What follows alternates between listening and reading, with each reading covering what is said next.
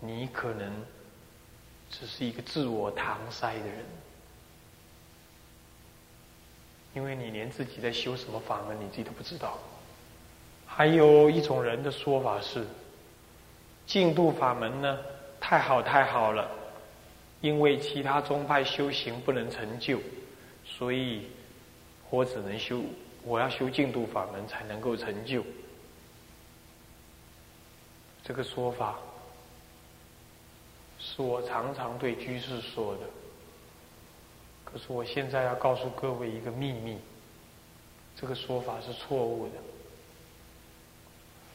不是其他法门修行难以成就，所以我要修净度法门，而是即使其他方法门也能够成就，我也要修净度法门。我不需要因为其他的法门不好，所以我才要来修净土法门。净土法门的好，不是透过跟其他宗派比较过之后才得来的相对的好。净土法门的好，是一种没有比较的绝对的好。十方诸佛、出世皆从净土。乃至人伽经都这么说。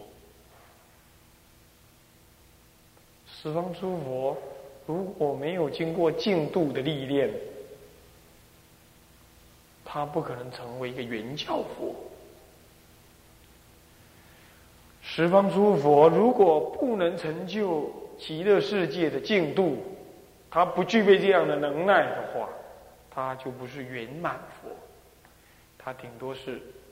通教佛、别教佛，他顶多是十三号、十四号的月亮，还不是十五月、十五的满月。所以净度法门是唯有佛与佛才能测知测见的。所以净度法门不需要跟其他法门比较。它是自圆自顿的法门，不是其他法门难以成就。其实其他法门并不难成就，可是成就的不够高，或如此而已。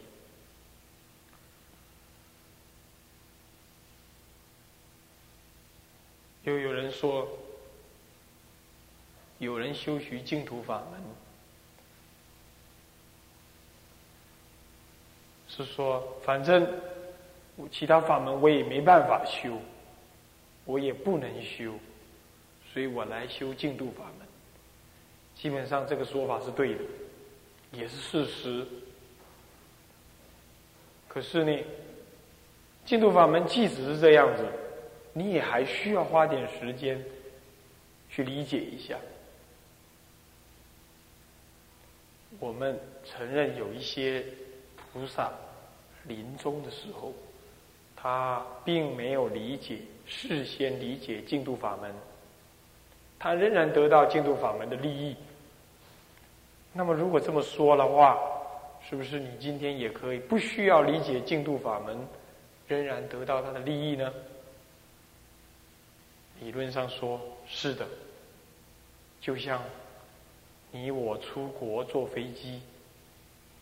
即使你不知道飞机怎么飞，可是只要你懂得买票，你就可以坐飞机，你就可以得到飞机的好处。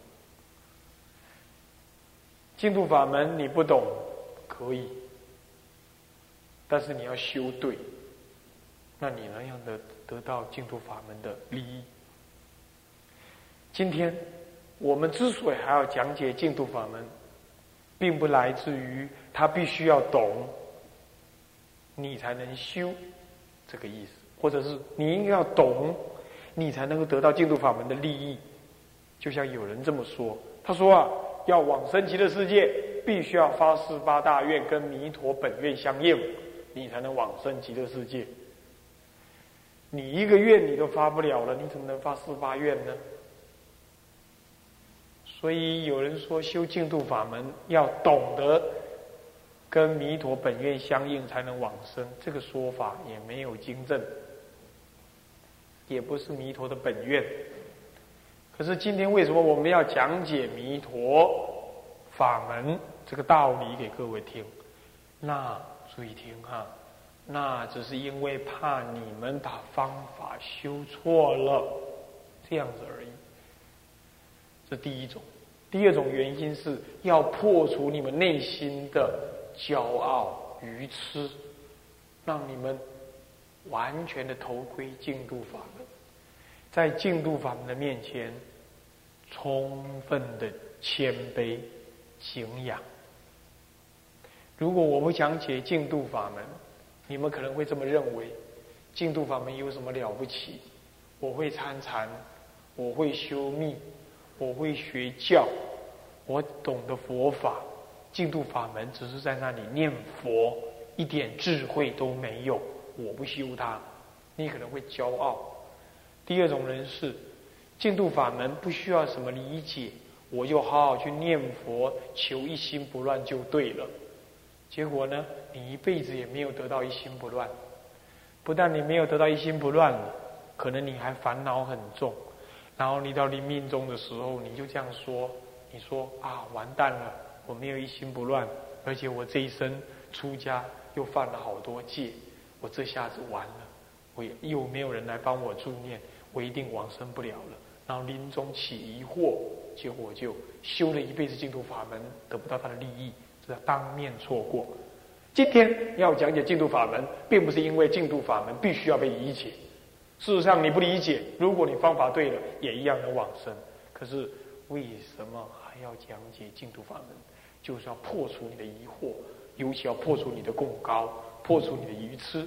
其次，要扭转你错误的修净土法门的心态，让你建立坚固的信心。如果你已经能够有坚固的信心了。现在，请你离开，你已经不需要听。往后的这四堂乃至五堂课，我不过是为了这两个目的而做的。如果你已经有坚固的信心了，那么你不用再多听净土法门，你已经等得利益了。这有就是为什么有很多老太婆，她根本不懂佛法，乃至临终的时候一念信心。一念善根，感得善知识的现前，跟他介绍净土法门，他一念的信心养成弥陀的本愿之后，十念往生的原因在此。各位这样懂吗？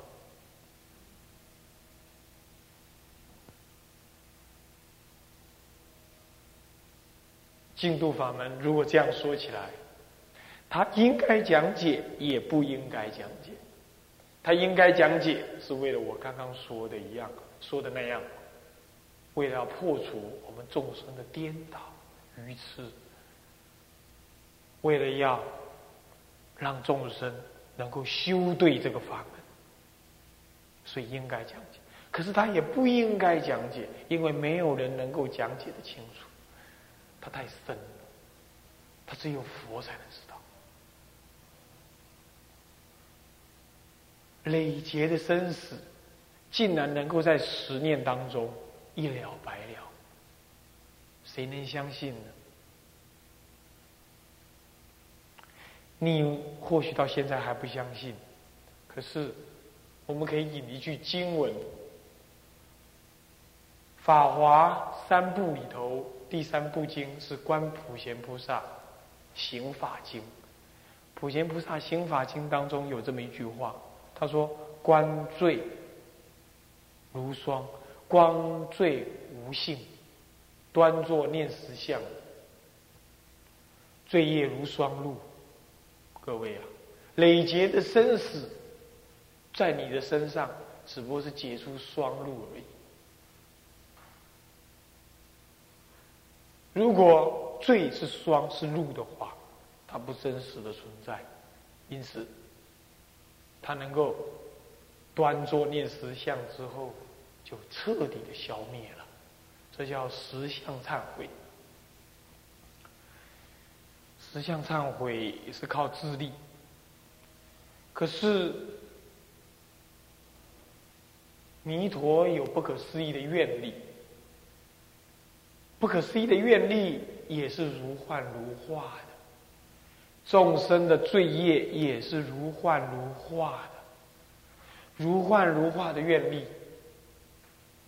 来消解众生如幻如化的罪业。只要众生一念养成，刹那投归，那么如幻如化的罪业就会暂时的不起现行，他就如幻如化的投入的迷途的本愿海当中，他也就如幻如化的往生极乐世界。这也就净土生而无生。之论就是这个道理，所以累劫的生死，刹那即灭。天台家有个比喻，千年的暗室，亮光亮在一时，光亮在一时。这一间千年的暗室，如果我把电灯泡带进去，刹那之间就亮了。虽然是一千年的黑暗，黑暗是如幻如化的。光明，只要你养成，刹那即是光明。弥陀本愿之所以不可思议，是有这层道理在的。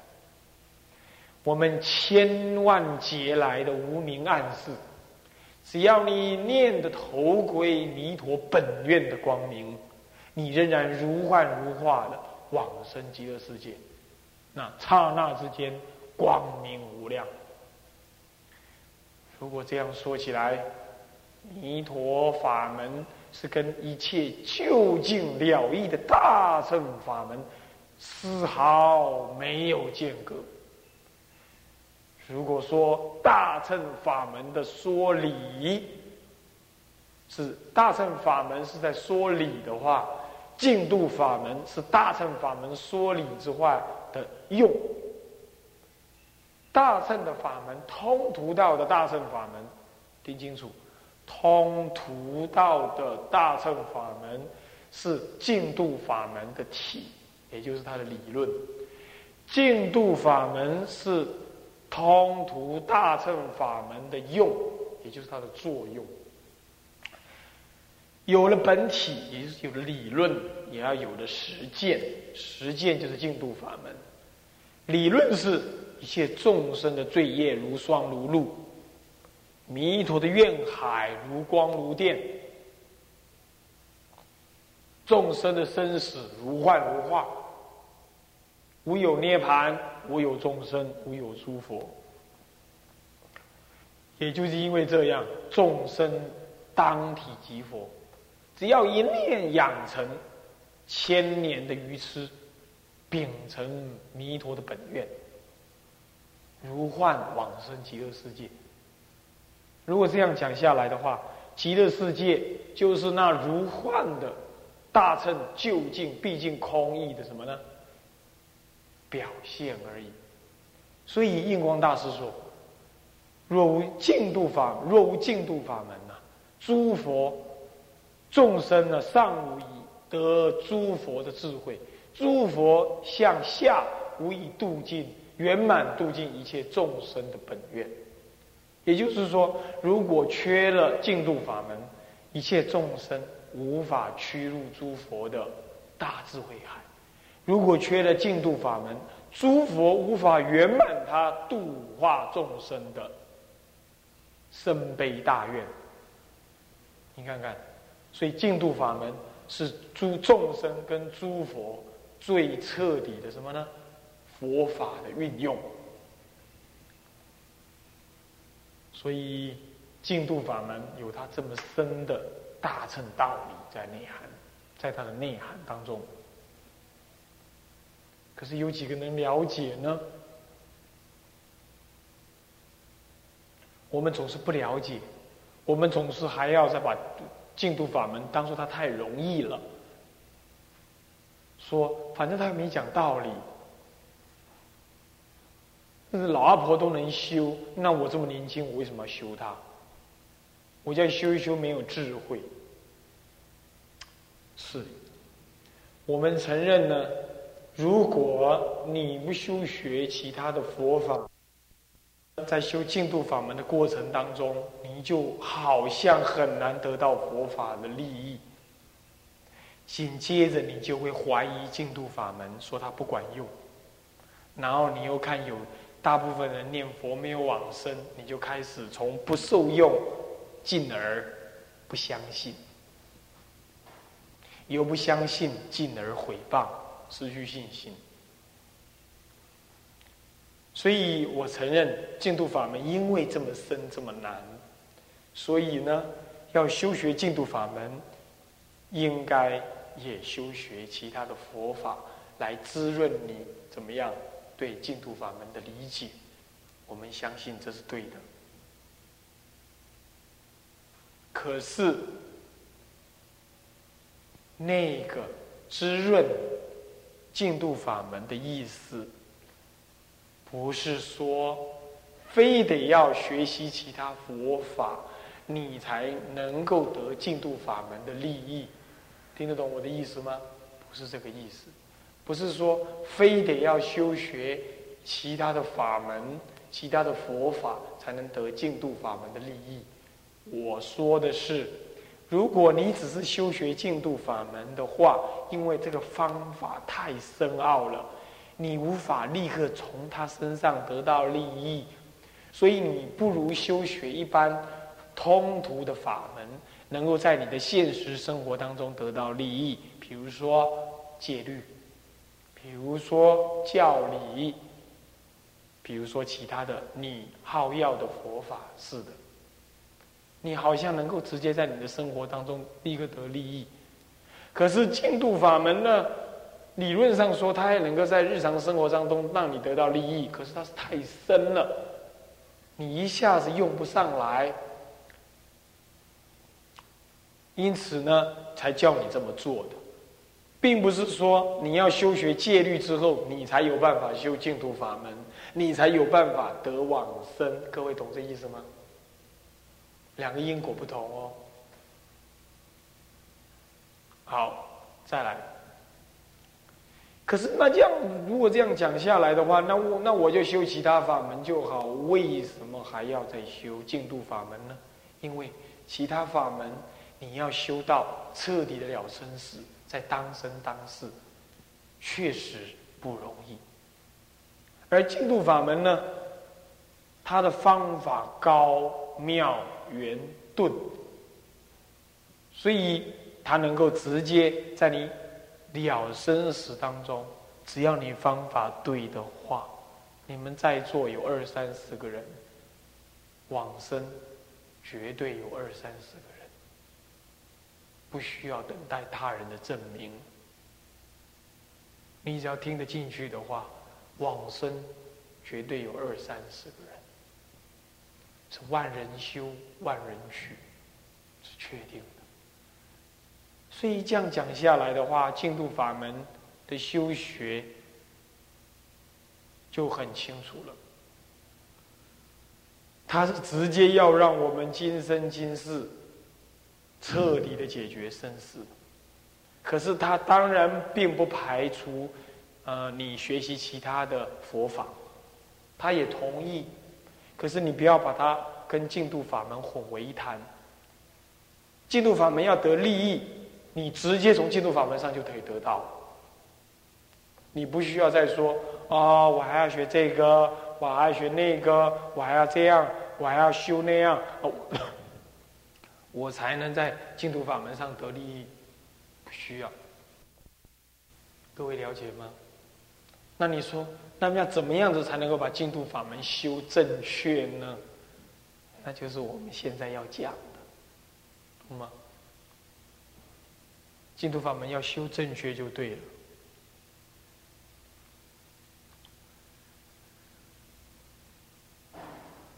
刚刚这样子的说法，让你们对净土法门跟其他法门的差别，有了一个普遍性的分别概念，有了。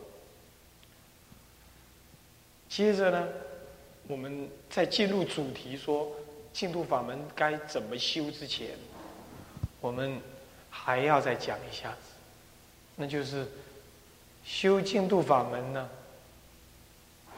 有几种说法，在今天流传着。那么我呢，是采取怎么样子的态度？我不妨在这里呢，跟各位做一番介绍，让各位事先有个厘清。净土法门在中国可以说是得到了非常非常大的弘扬跟兴盛。可是呢，受受到中国影响的日本，他们也有净土法门，受到。是印度直接影响，而跟中国佛教比较没有关系的西藏佛教，也有他们的净土法门，乃至于今天以禅宗为主的韩国佛教也有他们的净土法门。那么，中国的净土法门在今天也有一些台湾的出家人，他对净土法门有另外的看法。所以弄了个半天呐，净土法门有好几套，听得懂吗？净土法门的说法有好几套，大体上分成两大类。第一类是对净土法门不太相信的那一类人，他说：“阿弥陀佛，你看到了？谁往生？你看到了？”这种说法的人，他不太相信有净土法门这一类。第二类人是相信有净土法门，可是呢，认为它很低级，它不过是一个方便法门，只是对那些什么呢，小心小量的人、没有能耐的人修的啊的一个方便法门，对他呢看得很低，贬义他很低，层次不高的这一类人。对于这两类人呢，都不是我们所要讨论的，因为他们有他们的自由，我们不必去评论别人如何。他只是说对净土法门目前的因缘呢不很具足，这样了解吗？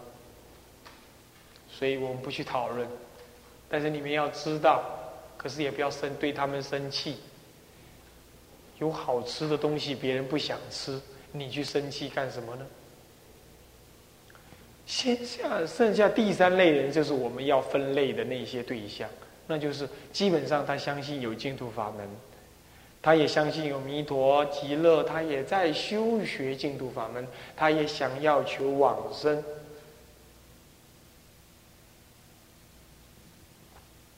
那么这一类人呢，开始就有不同了。我们以地区来说。我我们以性格上来说，净土法门有一类是自立的法门，自己的力量叫做自立，完全自立的法门，听懂我的意思吗？完全自立的法门。另外一种呢，就是自立跟他立。互相配合的法门。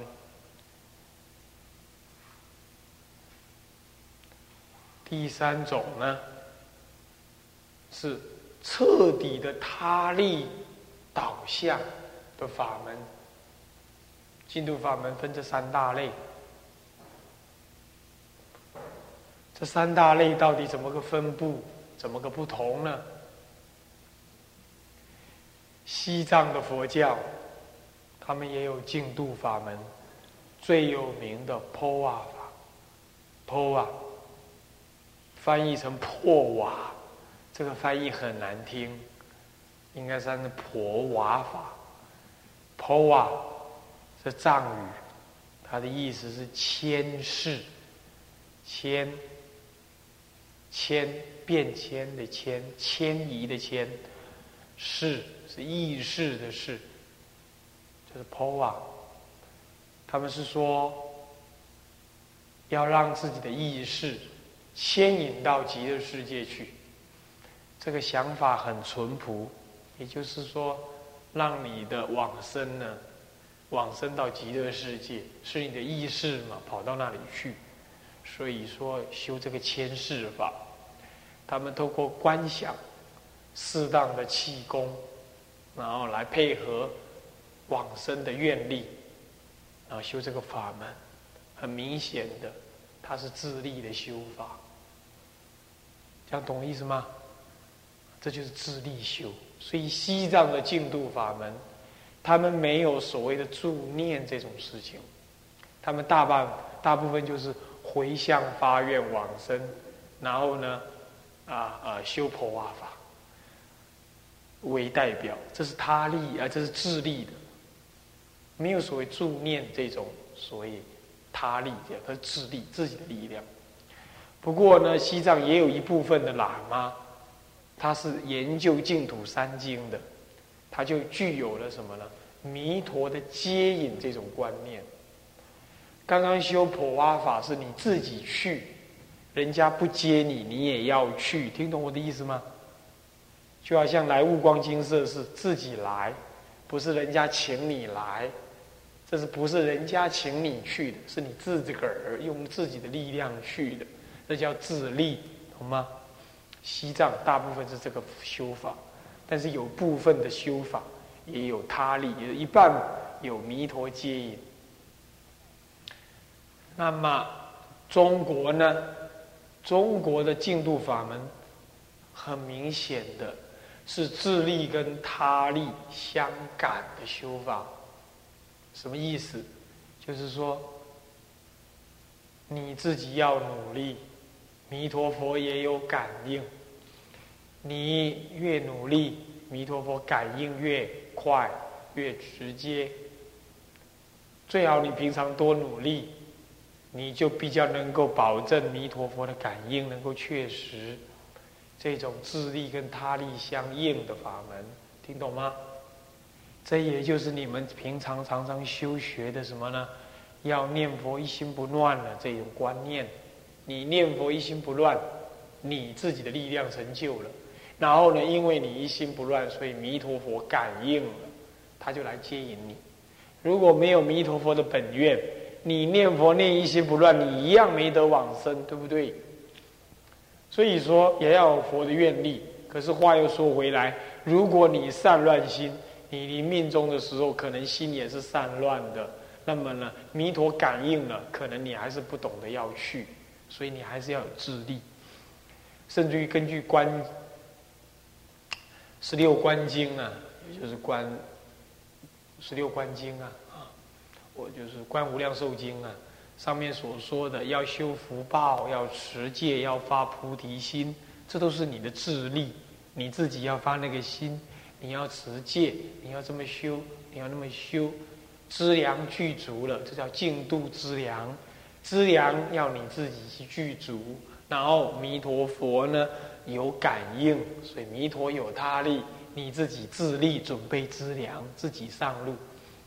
这就有点好像说，弥陀佛开飞机来，可是飞机票你要自己买，懂的意思吗？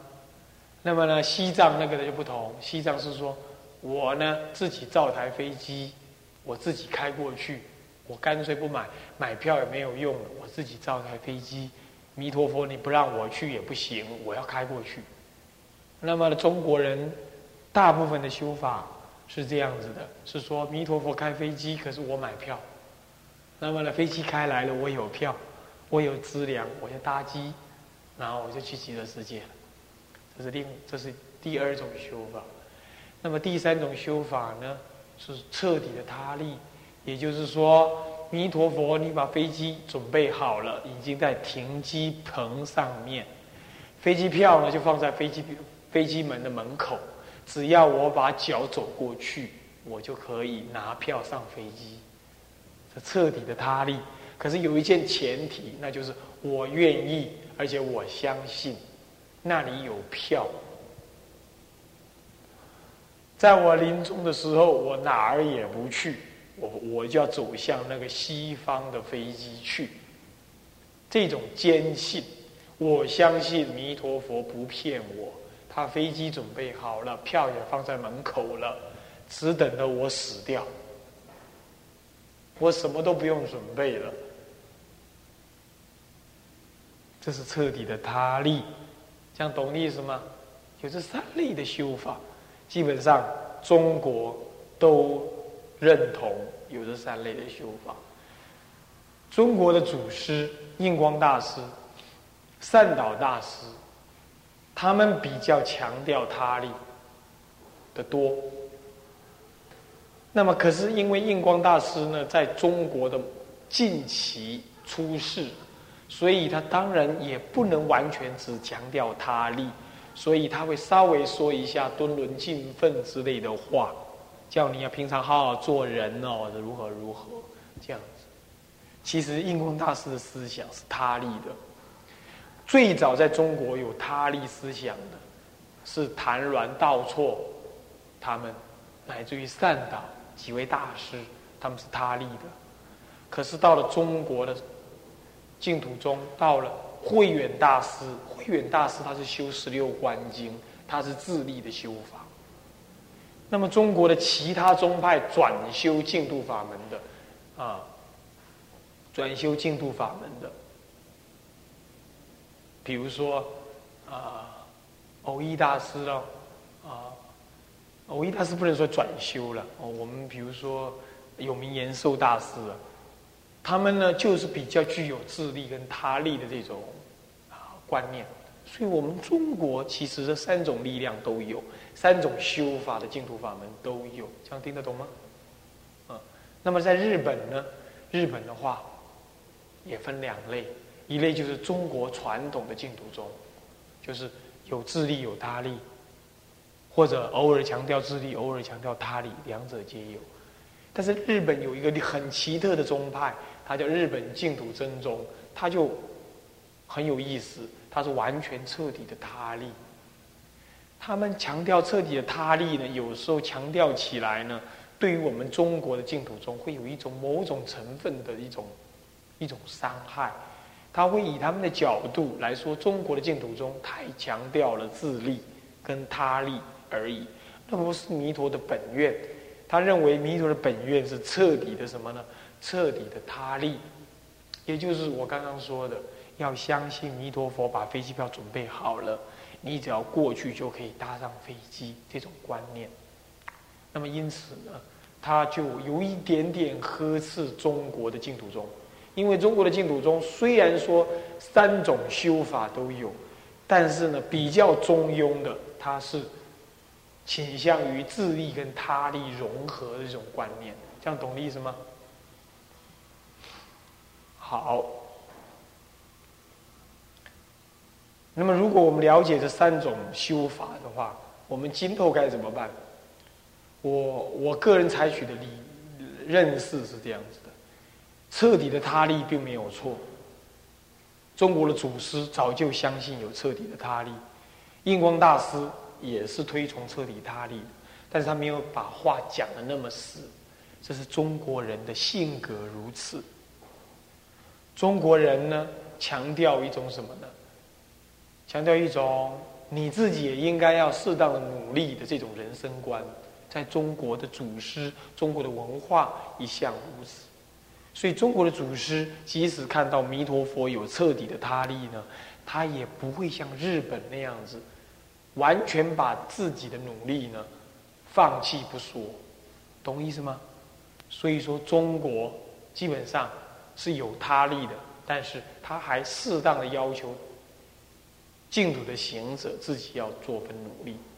可是呢，我们承认净土本愿它最妙不可思议的地方是在于彻底的他力，听得懂听得清楚吗？要记得。净土的本愿，弥陀真正难解难思。弥陀经上说是难信之法，乃是诸佛不请自说的一个法门。最重要的原因在于它是彻底的他力这个道理，这是可以理解的。那么彻底的自利呢？那我们怎么解释它？那是有一些众生他无法相信他力，也无法相信自他二力。他就要相信自己的努力，但是我们也希望他能往生。嗯，在这种情况底下，当然也会有所谓的彻底自立的这种修学方法。净土法门为了要吸引三种根器的众生入净土、入极乐世界，所以才会有自利、自他和合，还有他利这三种分别。这样了解吗？好，我把净土法门大体的分别这样子分别完了。接着我就说，那我个人怎么看待这样事情呢？我个人的看法是这样子的：我如果我今后我要弘扬净土法门，或者现在我开始在讲解净土法门的话，我愿意跟大家这样讲：我们应该要理解弥陀的本愿，养贫弥陀的本愿摄受，这是他立的。也就是说，你不要怀疑弥陀接引你的这个能耐，你也不要因此你就不要去担心你有没有修行，你修的好不好，或者你犯戒了没有这个事情，或者你有没有念佛一心不乱这样这个事情，你不需要担心这一个，因为弥陀彻底他力的本愿，他摄受你。能够接引你往生，这个不是你的力量，是弥陀，也可以说诸佛的大慈悲本愿。无量寿经上有这么一句话，在流通分呃，在续续分里头有这么一句话，他说：“如来以无尽大悲，今爱三界，所以出兴于世，光阐道教。”欲整济群盟，悉以真实之力。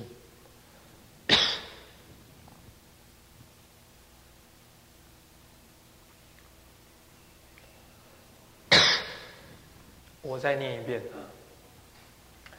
如来以无尽大悲，如来以无尽大悲啊！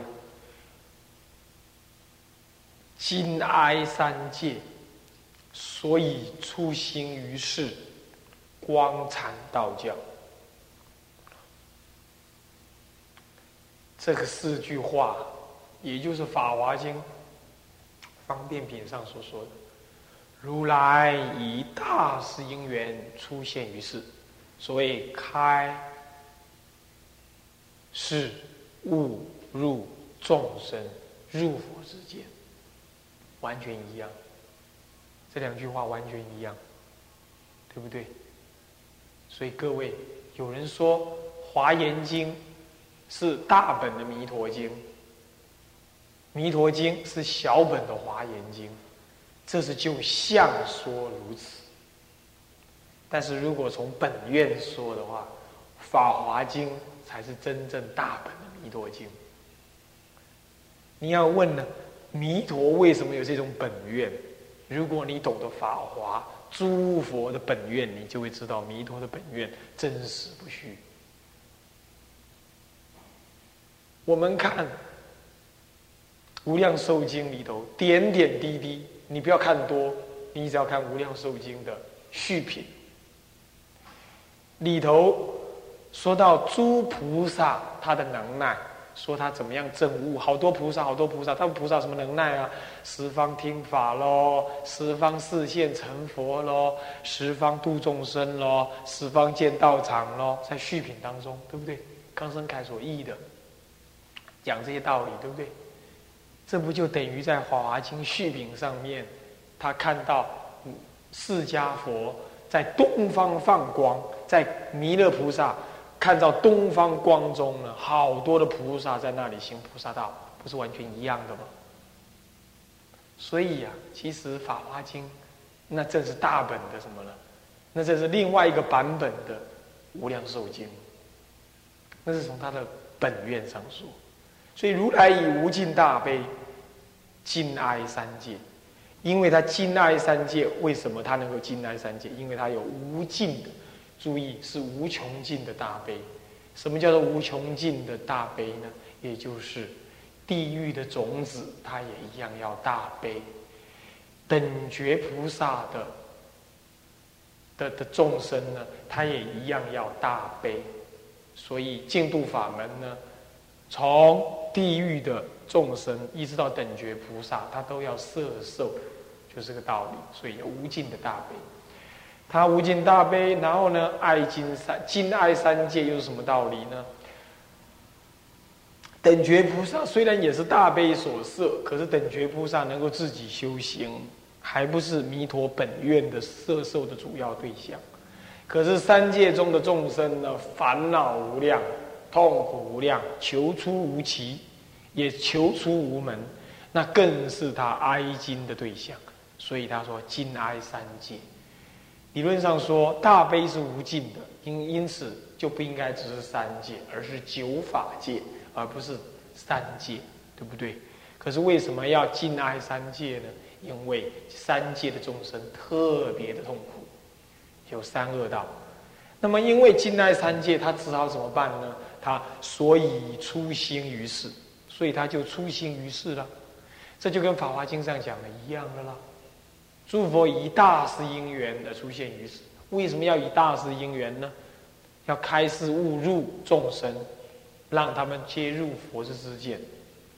什么叫入佛之见？也就是《无量寿经》这里所说的光禅道教。你看两部经不是在讲一件事情吗？两部经都在讲一件事情，有没有？所以懂法华就会懂弥陀的本愿，懂了弥陀的本愿，你就会懂得释迦佛的本愿，你就会发现以十方诸佛的本愿无二无别。所以初心于世，啊，是为了要光阐道教。法华经上讲要怎么样？要开始误入众生入佛之界，啊，佛之之界，啊，可是他怎么样子来光阐道教之后，怎么样子让众生得到真实的利益呢？他说：“欲整济群蒙，悉以真实之力。”佛陀出世不是只为了讲经说法，讲经说法只是一种手段。他的目的是要怎么样？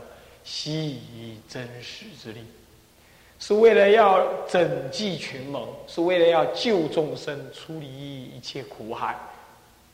为了要这样，所以你必须要让他有真实的利益，他能才能够怎么样？才能够达到拯济群蒙的目的。听得懂吗？想了解吗？这就是诸佛的大悲，无尽的大悲，在这里才能够圆满。那么要以是以真实之力，也就是这部《无量寿经》所要说的。所以这部真，所以这部《无量寿经》，也就是诸佛以无尽的大悲，要是众生真实之力所讲出来的一部经。各位啊，真实的利益，还记不记得《法华经》上讲开权显实？这就是实。所以印光大师说。净度法门是圆顿之法，就这个道理啊！因为它是真实之教。谁说它是方便教？说它是方便教的，不懂净度法门。为什么他不懂净度法门？因为他不懂得弥陀的本愿，诸佛真实之愿。为什么他不懂得诸佛的真实之愿？你知道吗？因为他不知道自己多愚痴。所以他才不知道是诸佛的真实之愿啊！这是第，这是明天要讲的。我们怎么领受诸佛的真实之愿啊？